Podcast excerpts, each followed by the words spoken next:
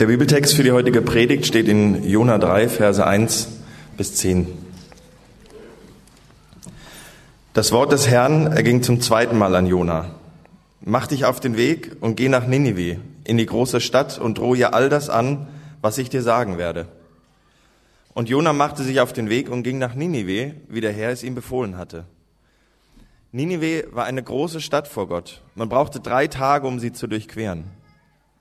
Jona begann, in die Stadt hineinzugehen. Er ging einen Tag lang und rief, noch 40 Tage und Ninive ist zerstört. Und die Leute von Ninive glaubten Gott. Sie riefen ein Fasten aus und alle, groß und klein, zogen Bußgewänder an. Als die Nachricht davon den König von Ninive erreichte, stand er von seinem Thron auf, legte seinen Königsmantel ab, hüllte sich in ein Bußgewand und setzte sich in die Asche. Er ließ in Ninive ausrufen, Befehl des Königs und seiner Großen. Alle Menschen und Tiere, Rinder, Schafe und Ziegen sollen nichts essen, nicht weiden und kein Wasser trinken. Sie sollen sich in Bußgewänder hüllen, Menschen und Tiere. Sie sollen laut zu Gott rufen und jeder soll umkehren und seinen bösen Wegen und von der Gewalt, die an seinen Händen klebt. Wer weiß, vielleicht lässt Gott sich umstimmen und er lässt ab von seinem glühenden Zorn, so dass sie nicht zugrunde gehen. Und Gott sah ihr Verhalten. Er sah, dass sie umkehrten und sich von ihren gewaltsamen Taten abwandten. Da bereute Gott das Unheil, das er ihnen angedroht hatte, und er führte die Drohung nicht aus.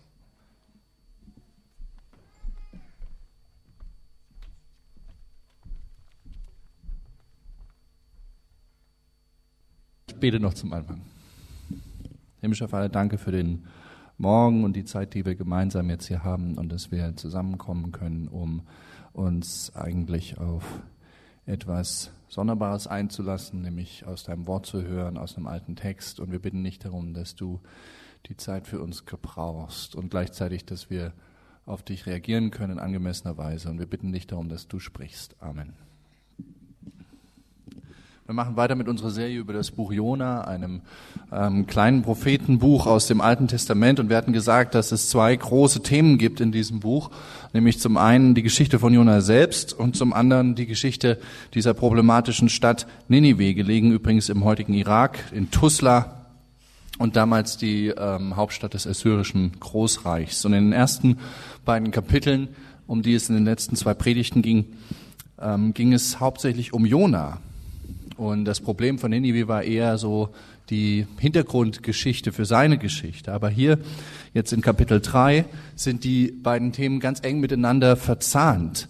Es geht sowohl um das Schicksal dieser problematischen Stadt, als auch um Jona und seine Aktionen dabei, beides. Und ich denke, es gibt ein Wort, was diese beiden Themen zusammenbindet, Jona und Ninive, was sie verbinden kann. Und dieses Wort ist Berufung. Was hier in Jona 3 passiert, ist ja, dass, dass Gott einen Menschen beruft. Da ist es am Anfang das Wort des Herrn. Er ging an Jona, dass Gott einen Menschen beruft, um ein ganz konkretes Problem seiner Zeit anzugehen, nämlich die Gewalt und das Unrecht in dieser damaligen bestimmten Stadt. Und damit ergibt sich für uns eigentlich die tolle Gelegenheit, über dieses Thema zu sprechen und ins Gespräch zu kommen über Berufung. Berufung im Sinne eines, eines Auftrags, eines Anliegens, was von Gott herkommt, sich, sich einzusetzen für ein bestimmtes Thema, ein bestimmtes Problem, ein bestimmtes Anliegen in dieser Welt. Und im Fall von Jona ging es dabei offensichtlich um eine Vollzeitberufung, nicht etwas, was er auch noch gemacht hat, sondern die ganze Zeit. Äh, wahrscheinlich hat er auch einen, irgendeinen anderen Beruf nebenher noch gehabt, aber hier in diesem Fall äh, wahrscheinlich auch in 2. König, Könige 14, wo er auch erscheint, war es eine Vollzeitaufgabe, die ihn beschäftigt hat. Aber eine Berufung muss natürlich nicht Vollzeit sein. Ähm, es hat auch was mit Beruf zu tun oder kann auch mit Beruf zu tun haben, aber muss nicht Beruf sein, sondern worüber ich auch heute in der Predigt sprechen möchte, ist vielmehr der Fall, wenn Gott uns eine Aufgabe, ein Anliegen zusätzlich aufs Herz gibt. So wie zum Beispiel jemand aus uns, äh, von uns, zwei Leute von uns äh, auf einmal in ihrer Freizeit angefangen haben, vor ein paar Monaten ein ganzes Dorf in Malawi zu planen und zu entwickeln. Christina und Tom, beides Architekten hier aus dem Berlin-Projekt nebenher. Oder wie ähm, Thorsten und Rocio aus unserer Mitte sich seit Jahren für ein Waisenhaus in El Salvador einsetzen. Oder wie Ähm, Babs und Jörg, Jörg hat ja letzte Woche die Ansage gemacht, viele andere auch aus dem Berlin-Projekt sich leidenschaftlich im Ehrenamt für das Teenager-Projekt Blue Box in Lichtenberg engagieren und das als eine Art ja, Berufung oder Auftrag von Gott empfinden. Oder wie Martin Jetter, um noch ein ganz praktisches Beispiel zu nennen, aus meiner Erfahrung selbst in den vollsten Zeiten ein Herz dafür hat, eine Stunde sich zu nehmen, um mit jemandem ein Mentoring- oder Seelsorgegespräch zu führen. Und man merkt, das ist einfach eine Berufung von ihm und ein Anliegen von ihm. Viele Leute sehen sich nach so einer Berufung, fragen sich, fragen Gott, was hast du für mich? Was könnte mein Thema sein? Schön, dass ich Job A, B oder C machen kann und schön auch, dass ich da einigermaßen erfolgreich bin. Schön, dass ich es mir nicht zu Hause eingerichtet habe. Aber was ist eigentlich meine Berufung, mein, mein Beitrag hier? Jona hatte offensichtlich so eine Berufung von Gott und, und die Frage ist, wie ist es bei uns? Hast du eine? Bist du bereit für eine Berufung? Und wo kommt die Kraft dafür her? Berufung. Darüber möchte ich mit euch sprechen. Und ich habe so drei Überschriften, nämlich Klarheit, Fokus und Kraft. Die Klarheit einer Berufung, der Fokus und die Kraft für eine Berufung. Fangen wir mal bei diesen ersten drei Versen an unter der Überschrift Klarheit. Das Wort des Herrn erging zum zweiten Mal an Jona, mach dich auf den Weg und geh nach Ninive in die große Stadt und drohe alles an, was ich dir sagen werde. Und Jona machte sich auf den Weg und ging nach Ninive, wie der Herr es ihm befohlen hatte. Für manche Leute, die sich schon länger nach einer Berufung sehnen sozusagen und dann so einen Text lesen, kann das Frustrationspotenzial bedeuten, diese Verse. Denn es scheint ja alles so super einfach und klar zu sein. Gott spricht, Jona hört und er weiß genau, was er tun soll. Und wenn man öfters im Alten Testament liest, merkt man, dass es dort immer mal wieder so beschrieben wird. Gott spricht zu einem Mann und oder zu einer Frau. Das Wort des Herrn ergeht. Die, die Leute wissen genau, was sie zu tun haben, wo sie hingehen, manchmal sogar, wen sie heiraten sollen. Und man denkt, ja, wenn ich das wüsste, dann wäre ich auch schon lange unterwegs.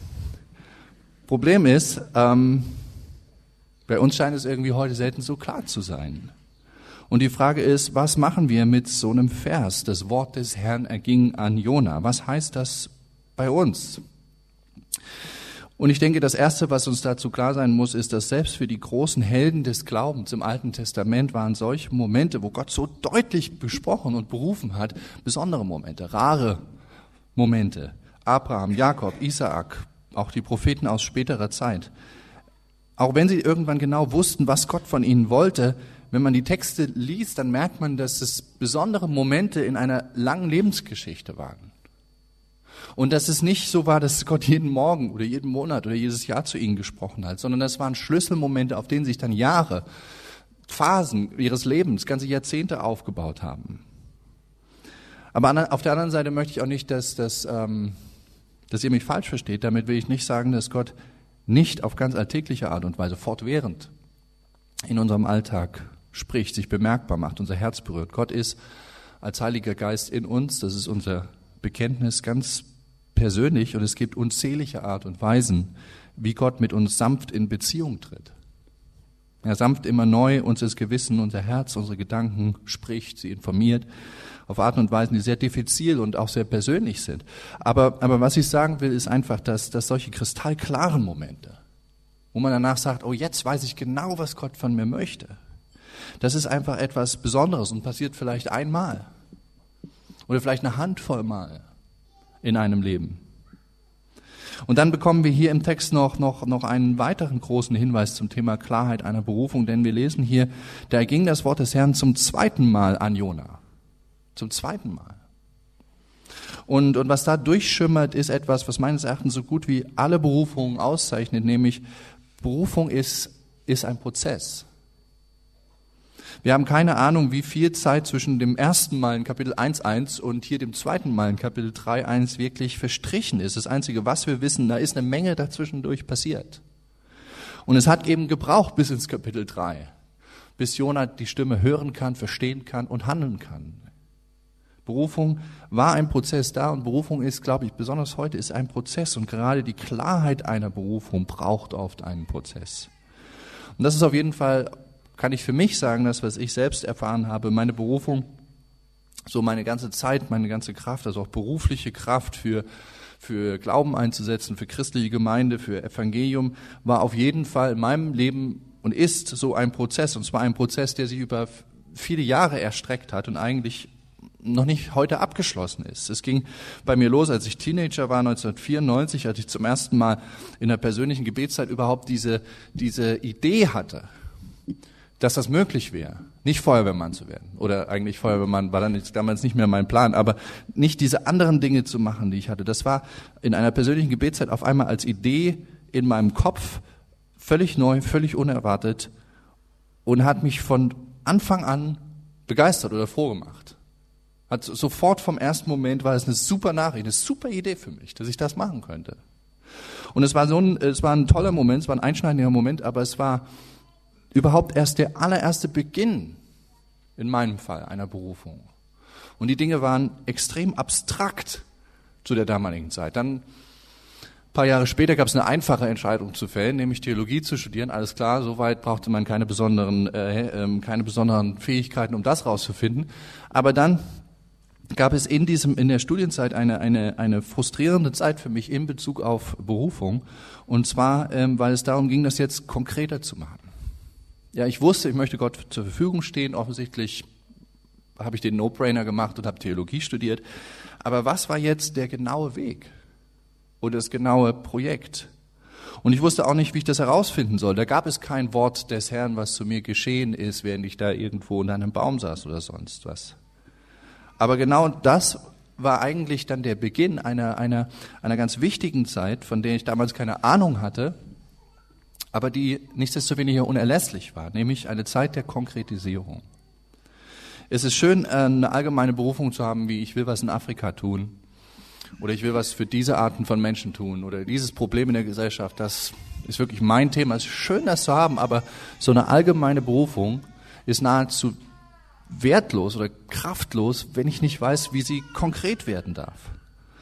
Und das kann einen verrückt machen, ohne so eine Konkretisierungsphase. Und, und wie hat das dann funktioniert bei mir oder wie kann das funktionieren? Meine eigene Erfahrung ist, indem ich irgendwie losgegangen bin, könnte man sagen. Indem ich mich in Bewegung gesetzt habe. Konkret, indem ich alle möglichen Optionen innerhalb dieser Berufungsrichtung angetippt habe, ausprobiert habe, Erfahrungen gesammelt habe, Bücher gelesen habe, Menschen getroffen habe, um zu sehen, wo mein Herz reagiert, wo ich auch gebraucht werden kann, wo ich gesegnet bin, wo auch Leute sagen, hey Christian, das läuft ja richtig gut hier. Ich glaube, eine konkrete Berufung braucht Material, könnte man sagen. Man kann, man kann sie nicht, oder vielleicht können manche, vielleicht will auch Gott, dass manche das so machen, aber ich glaube im Großen und Ganzen, man kann sie schwer einfach aus Luft zusammenbauen. Sondern sie braucht Bausteine, Inspirationen, aus denen man sie dann zusammenformen kann in der Begleitung Gottes. Ein Wort, das eine weise Person sagt, ein Beispiel dort, ein Praktikum dort, ein Einblick dort. Und daraus kann dann in dieser Konkretisierungs Konkretisierungsphase eine konkrete Berufung entstehen. Und immer wenn Leute mir erzählen, dass sie gestresst sind, weil sie nicht wissen, was sie jetzt als nächstes tun sollen, mache ich Mut, diese Zeit einzuräumen, und zwar als bewusste Zeit. Als Zeit, die es einfach braucht und die, die jetzt beginnt und die eine gute Zeit ist. Es ist ein bisschen im Bild gesprochen wie mit einem Boot, was im Wasser liegt, wenn es hinten ein Ruder dran hat. Wenn es einfach nur im Wasser liegt, kann ich hinten an dem Ruder rumschrauben, wie ich will. Es wird sich nichts tun. Ich kann das Boot nicht steuern. Es wird einfach von den, von den Strömungen im Wasser einfach hin und her äh, getragen. Aber wenn das Boot in Bewegung kommt, dann kann ich auf einmal das Ruder hinten benutzen. Es bedarf dieser Bewegung, damit das Boot gesteuert werden kann, beeinflusst werden kann, auf ein Ziel zugeht. Und es ist ein gutes Bild, glaube ich, auch für, für das Finden der eigenen Berufung im Leben. Allein die Frage zu haben, Gott, was soll ich tun? Was ist mein Cause in Facebook Deutsch? Allein diese Frage stellt mich nicht direkt vor die Antwort, sondern sie stellt mich an den Anfang eines Prozesses, der manchmal, wie bei Jona, drei Kapitel oder einige Irrungen und Wirrungen zwischendurch haben kann. Der zweite Gedanke ist der Fokus von Berufung. Jona ist ja ein, ein super interessantes Buch in der Bibel. Auch deshalb, weil es eine große Erinnerung daran ist, gerade im alttestamentlichen Kanon, also im alttestamentlichen ähm, in der im Alttestament Zusammenstellung der Geschichten und Bücher eine große Erinnerung daran, dass es niemals nur um uns selber geht, um unseren eigenen Alltag und unseren eigenen Kreis. Es gibt viele Propheten im Alten Testament, die Gottes drohendes Gericht über Unrecht ebenso verkündet haben, aber dabei ging es fast immer um Israel selbst, um das eigene Volk, um die eigenen Probleme, Probleme, um die eigene Zukunft, die es zu retten galt. Aber hier in Jona geht es eben auf einmal um die wirklich ganz, ganz anderen. Ja, es geht um Assyrien, eine fremde Macht, um Leute, die andere Götter und Religionen angebetet haben. Etwas, was damals ähm, ja große Unterschiede bedeutete, riesige Unterschiede. Wie wenn wir uns engagieren für ein fernes Land heute oder für einen Stadtteil, mit dem wir sonst niemals was zu tun haben würden. Oder für Menschen, die völlig anders sind als wir, anders mit großem A. Und damit erinnert uns Jonah ganz deutlich daran, dass es bei Berufung immer auch um den anderen geht, nicht nur um das eigene. Berufung ist ein Ruf zu etwas hin, zu einem bestimmten Weg, zu einer bestimmten Aufgabe, aber es ist auch immer der Ruf aus etwas heraus, nämlich heraus aus unseren endlosen Beschäftigungen mit uns selbst, heraus aus unseren überempfindlichen Sensibilitäten, die niemals angefochten werden, fochten worden sind, weil wir immer nur mit uns selbst beschäftigt waren, aus dem ständigen eigenen heraus. Jeder von uns ist ja zunächst mal ganz automatisch von vornherein beschäftigt mit einem großen Projekt, nämlich mit dem Projekt der eigenen Lebensgestaltung, ganz selbstverständlich. Dazu fühlen wir uns ja jetzt alle das mal berufen und auf diese Schiene gesetzt, unsere eigenen Angelegenheiten zu planen und zu gestalten, uns hübsch einzurichten, unser eigenes Leben zu verschönern, an unsere eigenen Perspektiven zu bauen, als Single, als Paar, als Familie. Und dafür können wir spielend endlose Zeit investieren. Ich zum Beispiel habe mich letzt, in den letzten Wochen mal wieder ähm, aus, als, aus Hobby ähm, viel mit Uhren beschäftigt, mit irgendwelchen Vintage-Uhren, die ich mag, bei eBay ewig gesurft, Artikel gelesen, habe mir eine Uhr gekauft ähm, und auf einmal ist es nachts um zwei. Davor habe ich äh, überlegt, welche Farbe ich im Wohnzimmer an die Wand schmiere und bin in zwei Farbenläden gegangen und habe eine große Aktion daraus gemacht. Davor habe ich meinen Urlaub geplant, den ich gerade abgeschlossen habe. Und das alles mit einer großen Akribie und Leidenschaft. Und es hat mir Spaß gemacht, weil es geht um mein eigenes. Es geht um tausend Möglichkeiten hier in Berlin, sich so ganz individuell, unverwechselbar und herrlich abgestimmt und ausbalanciert selbst im Leben einzurichten. Vielleicht ist das eine unserer großen Stärken und eine unserer großen Götzen auch hier in Berlin. Aber Berufung ist etwas, was genau das auch immer mal wieder gesund in Frage stellt. Nicht, weil es schlecht wäre oder wir damit nichts zu tun haben sollen. Ich freue mich über meine Wand, über meinen Urlaub, über meine Uhr, sondern einfach deshalb, weil, weil es nicht alles sein kann, nicht alles sein soll. Berufung ruft uns heraus aus unserer ich-bezogenen Welt, aus, aus unserem Abtauchen in das endlose eigene und spezielle, wo es nur noch um mich und meine, meinen Kreis geht.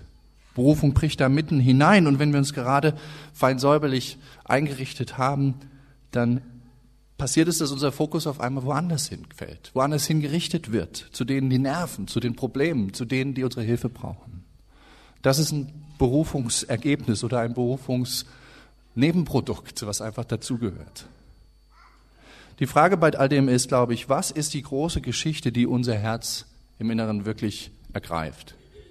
Ja, der Film, der Traum, der so in unserem Hinterkopf ständig abspielt und unsere Handlungen und Wünsche prägt. Es ist ein Film, in dem es hauptsächlich um uns selber geht, wie wir uns es schön machen können für uns und unsere Freunde und unsere Familie. Und dann wird alles wunderbar sein. Oder gibt es da noch einen anderen Film, eine zweite Geschichte sozusagen, die unsere Handlungen auch prägt? Als Christen sind wir auf jeden Fall hineinberufen in einen, in einen herrlichen zweiten Film, in eine andere Metageschichte für unser Leben, nämlich hineinberufen in die Geschichte des Evangeliums. Unsere Welt ist zerbrochen, aber Gott ist als Retter gekommen, um durch uns Menschen zu heilen und die Welt zu erneuern. Ja, unsere Welt ist zerbrochen, aber Gott hat sie nicht aufgegeben, sondern er ist als Retter gekommen, um durch uns Menschen zu heilen und die Welt zu erneuern. Eines Tages wird er diese Erneuerung abschließen in einer wunderbaren neuen Himmel und neue Erde. Das ist die Evangeliumsgeschichte, die Metageschichte, die, die unsere Taten prägen kann, unsere Taten prägen soll.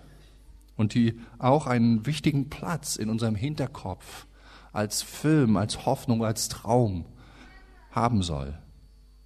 Und sogar schon bevor du eine ganz konkrete Berufung hast, bist du berufen als Nachfolger Christi in diese Geschichte hinein. Im Neuen Testament wird das zu einer Art Standardwort für Christen, dass wir Berufene sind. Und zwar nicht, weil wir einen ganz konkreten Auftrag haben, sondern weil wir schon mal von vornherein als Nachfolger Christi berufen sind in diese Geschichte hinein. Berufene Christi in die, in die Erneuerung dieser Welt hinein. Wie wird das praktisch? Ich glaube, mit der simplen Frage, gibt es etwas, was dich wirklich ergreift? Gibt es etwas, für das du brennst und für das du dich begeistert hast, bei dem es nicht nur um dich geht? Und nicht nur um deine unmittelbaren Leute um dich rum, die zu deinem Circle of Trust gehören, sondern gibt es etwas, was anderen zugutekommt, wodurch etwas für andere getan wird, etwas beigetragen wird zur Heilung und Erneuerung deiner Umgebung, deiner Stadt, deiner Welt. Jonas Geschichte erinnert uns daran, dass das im Zentrum einer großen Berufung steht. Und dann ist da noch das dritte Wort, eben Kraft. Berufung und die Kraft dafür. Woher kommt eigentlich dann der Mut, die Kraft, die Energie, das zu tun? Ja, jeder von uns ist voll eingebunden in seinem Leben mit Arbeit, mit Aufgaben, mit Partnerschaft, einfach dem Leben insgesamt. Unsere Kraft ist sehr begrenzt. Woher kommt der Elan, Gottes Ruf zu folgen? Und in Vers 3 heißt es hier so einfach, Jonah machte sich auf den Weg und ging nach Ninive, wie der Herr es ihm befohlen hatte, als ob es nichts gewesen wäre. So scheint das hier erstmal. So als ob es die einfachste Reise wäre. Aber natürlich wissen wir, dass es nicht so gewesen ist. Dass es nicht so gewesen sein kann. Wir wissen es auch aus der letzten Predigt und von Jonas Weglaufaktion. Aber wir wissen es auch hier aus dem Text selber, einfach aus der Beschreibung dieser monströsen Stadt. In Vers 4 heißt es ja hier, Ninive war eine große Stadt vor Gott. Man brauchte drei Tage, um sie zu durchqueren. Und damit sicherlich nicht die Stadt nur alleine selbst gemeint, sondern auch die vorgeordneten Dörfer, die das Zentrum versorgt haben. Aber auf jeden Fall war das ein überwältigendes Ballungsgebiet, wie es keine Parallele gab in der damaligen Zeit. Assyrien war so mächtig, dass es nur aus einer Koalition aller großen damaligen Völker später besiegt und entmachtet werden konnte, etwa 600 vor Christus. Es bedurfte eine Koalition der Perser, der Meder, der Babylonier und vier andere Nationen, um Assyrien schließlich zu entmachten und zu überwältigen. Natürlich hatte Jona Angst. Natürlich hatte Jona Zweifel und, und Furcht in so einer Situation. Und nicht nur das, natürlich hat er sich gefragt, was soll ich überhaupt ausrichten? Unzulänglichkeit, Hilflosigkeit. Diese Aufgabe ist doch viel zu groß. Das sind Gefühle, die, die, einen, die einen einfach erreichen, wenn man sich mit einem großen Thema auseinandersetzt und dazu berufen führt. Die, die Baustellen unserer Welt sind überwältigend groß. Und hier ist eine moderne Parallele solcher Gefühle aus unserer Zeit. In seinem Buch Warum Gott beschreibt Tim Keller, wie er sich gefühlt hat, als er 1989 nach New York gezogen ist. Ein Pastor, der eine Gemeinde dort gegründet hat, 1990, äh, die auch zu unserer Muttergemeinde geworden ist. Und ich möchte es mit euch lesen, es steht vorne im Programmheft. Da heißt es, Ende der 19, 1980er zogen meine Frau Kathy und ich mit unseren drei kleinen Söhnen nach Manhattan, um dort eine neue Gemeinde zu gründen für eine überwiegend nicht zur Kirche gehende Bevölkerung. Während der Vorbereitungsphase erklärte mir fast jeder, dass mein Plan vergeblich sei. Kirche bedeutet oft gemäßigt oder konservativ, aber die Stadt war liberal und extrem. Kirche bedeutet Familie, aber New York war gefüllt mit Singles und neuen Lebensformen. Vor allem aber bedeutete Kirche Glauben, aber Manhattan war Heimat der Skeptiker, Kritiker und Zyniker. Die Mittelklasse, das herkömmliche Publikum vieler Gemeinden, floh in Scharen vor Kriminalität und steigenden Kosten. Übrig blieben die Gebildeten und Hippen, die Reichen und die Armen. Die meisten von ihnen lachten nur über die Idee einer neuen Kirche, so wurde mir gesagt. Und die bereits vorhandenen Gemeinden in der Stadt waren dem Aussterben nah. Viele hatten Mühe, überhaupt ihre Gebäude zu unterhalten. Keiner sagte mir jemals, vergessen Sie es, direkt ins Gesicht, aber es klang ständig zwischen den Zeilen durch. Und in einem anderen Paper über die Geschichte schreibt er dann noch dazu, eine große gefühlte Dunkelheit kam auf mich herab. Denn ich wusste, es gibt keinen Grund mehr, mich zu drücken vor dieser Aufgabe, aber ich fühlte mich völlig überfordert davon. Sofort ging mein gebetslosen Leben los wie niemals zuvor. Der Grund war unübersehbar. Seht ihr, das sind Gefühle, die oft im, am Anfang einer, einer Berufung stehen, sei es vollzeitlich oder sei es für eine Aufgabe, in die man sich nebenher engagiert. Die Aufgabe ist zu groß. Was, was soll ich großartig beitragen können? Und wenn wir jetzt bei Jona schauen, sehen wir, dass, dass er es aber gemacht hat und dass er Mut und Kraft gefunden hat. Und, und diese, die Antwort, wo dieser Mut herkommt bei Jona ist, das eine, Schwäche ist kein Hindernis. Das Gefühl der Schwäche ist kein Hindernis. Jona war schwach. Er ist weggelaufen. Er hat an Gottes Entscheidung und Wesen gezweifelt. Er hatte charakterliche Schwächen, er hatte psychologische Schwächen, er hatte geistliche Schwächen. Barmherzig zu sein, sich auf Gott einzulassen. Jona war schwach, geistlich schwach überfordert. Und trotzdem gebraucht Gott ihn. Von allen Propheten im Alten Testament, Dutzende gibt es da, erwähnt Jesus vier Stück, Jona ist einer davon. Er hat sich nicht geschämt über Jona, sondern er hat ihn gebraucht und das ist kein Zufall. Denn denkt auch über, über Jesus selbst nach. Auch Jesus war schwach, wurde schwach für uns am Kreuz. Über, überfordert bis ins Extrem im Garten Gethsemane. Herr, wenn du kannst, lass diesen Kelch an mir vorübergehen. Wenn selbst Christus schwach wurde, was heißt das für uns? Christus wurde schwach und gerade in der Schwäche kam die Rettung der Welt. Es ist der Moment der, der größten Machtlosigkeit. Christi, Christus verspottet am Kreuz, entkleidet seiner Macht, den Gott gebraucht, um, um unsere Rettung, um unsere ultimative Befreiung zu vollbringen. Das steht im Zentrum des Evangeliums. Das ist das Paradox des Evangeliums, dass, die, dass wir so schwer verstehen, dass unsere Welt so schwer versteht, weil wir auf diese Machtdynamiken so geeicht und gepolt sind. Gott liebt es, durch Schwäche und Unzulänglichkeit zu seinem Ziel zu kommen. Und was das bedeutet ist, um sich von Gott rufen und gebrauchen zu lassen, sind Schwächen und das Gefühl von Überforderung nicht ein Hindernis, sondern in aller Regel eher ein Erfordernis. In der Logik Gottes ist eine Begrenzung nicht ein Hindernis, sondern eher ein Erfordernis. Denn es ist in der wirklichen Abhängigkeit von Gott, von seiner Kraft, dass etwas Großes beginnen kann. Erst wenn, wenn, wenn mich die Überforderung sozusagen Gottes Arme treibt, wenn mein Gebetsleben aufbrechen muss, wenn ich mich an ihn wenden muss, weil die Probleme oder die Herausforderung, die Berufung zu groß ist, Erst dann kann wirklich was Übermenschliches und was Außergewöhnliches passieren. Wir haben ja letzte Woche auch über Jona gesprochen. Es war in der totalen Hilflosigkeit des Sturms, der Hilflosigkeit dieses, dieses verrückten Fisches, in dem sein Vertrauen gewachsen ist, in dem es begonnen hat. Also wenn du denkst, ich kann das, ich kann ja sowieso nichts ausrichten, ich kann sowieso nichts tun, das Problem ist zu groß, was soll ich machen? ich kann ja nichts.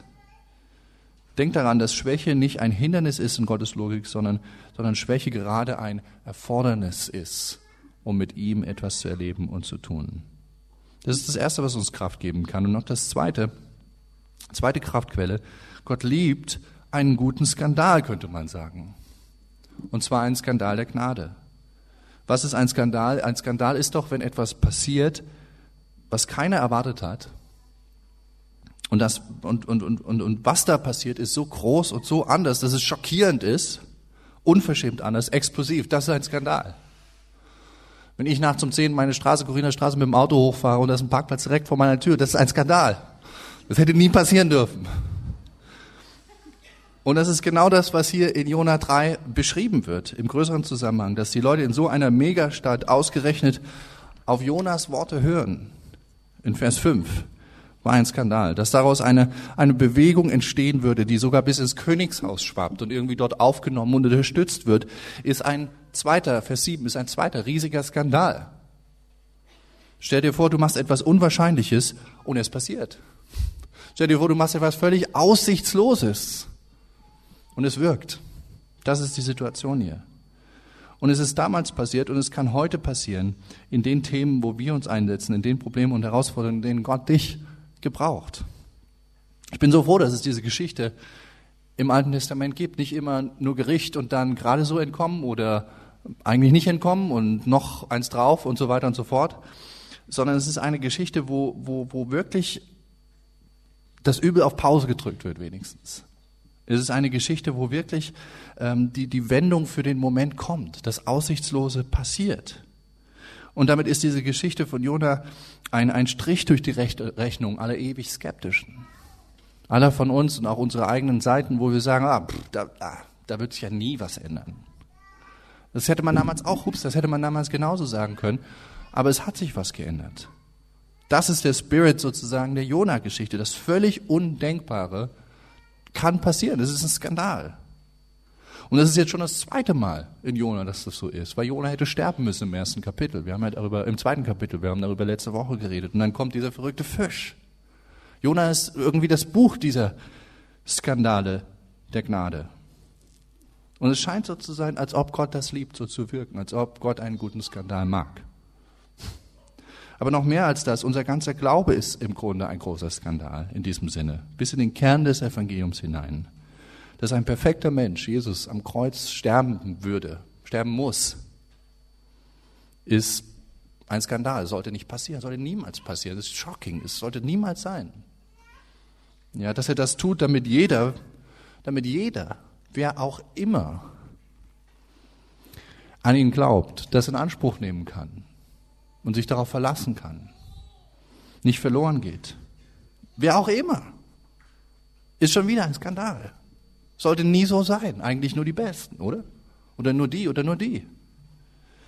Dass Gott, der Herr der Welt, uns liebt, berührt, uns hinterherläuft, uns sein, das Geschenk seines Glaubens gibt, ist ein Skandal. Wieso, wieso haben wir das verdient? Wieso sollten wir das haben?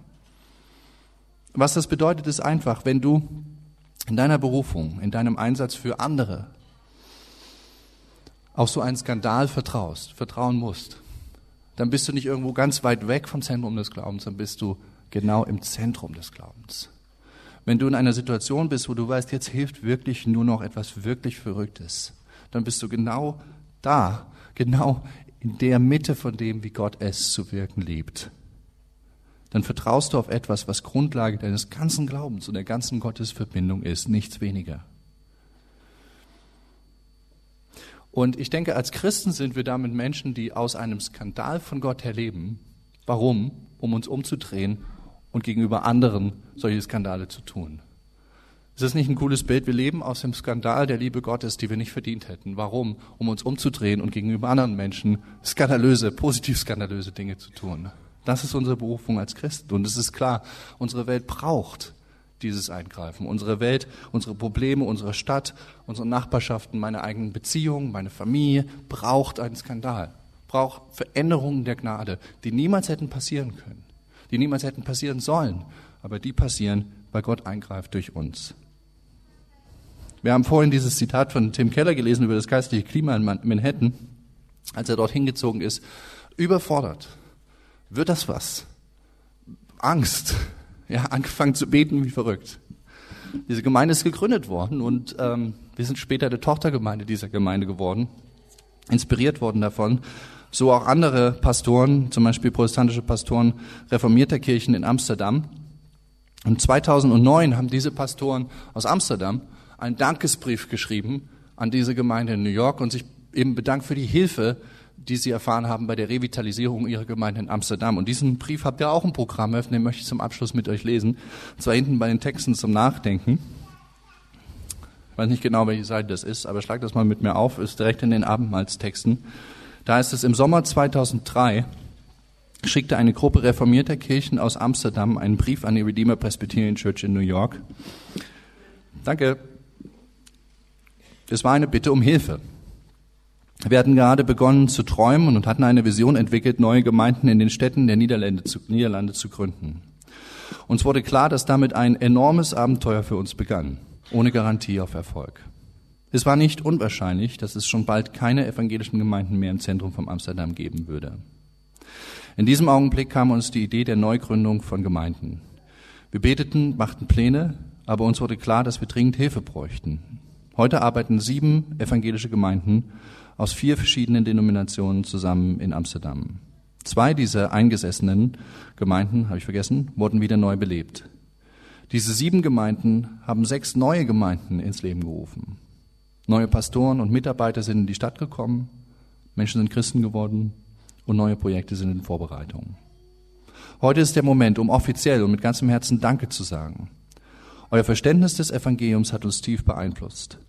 Eure Liebe für die Stadt hat uns inspiriert, vorwärts zu gehen und manchmal auch ein Risiko einzugehen. Eure Hoffnung für die Zukunft und eure Art, die Dinge anzugehen, war ein Beispiel für uns. Ihr seid eine Gemeinde mit einer beachtlichen Vision, die versucht, anderen zu helfen. Vielen Dank.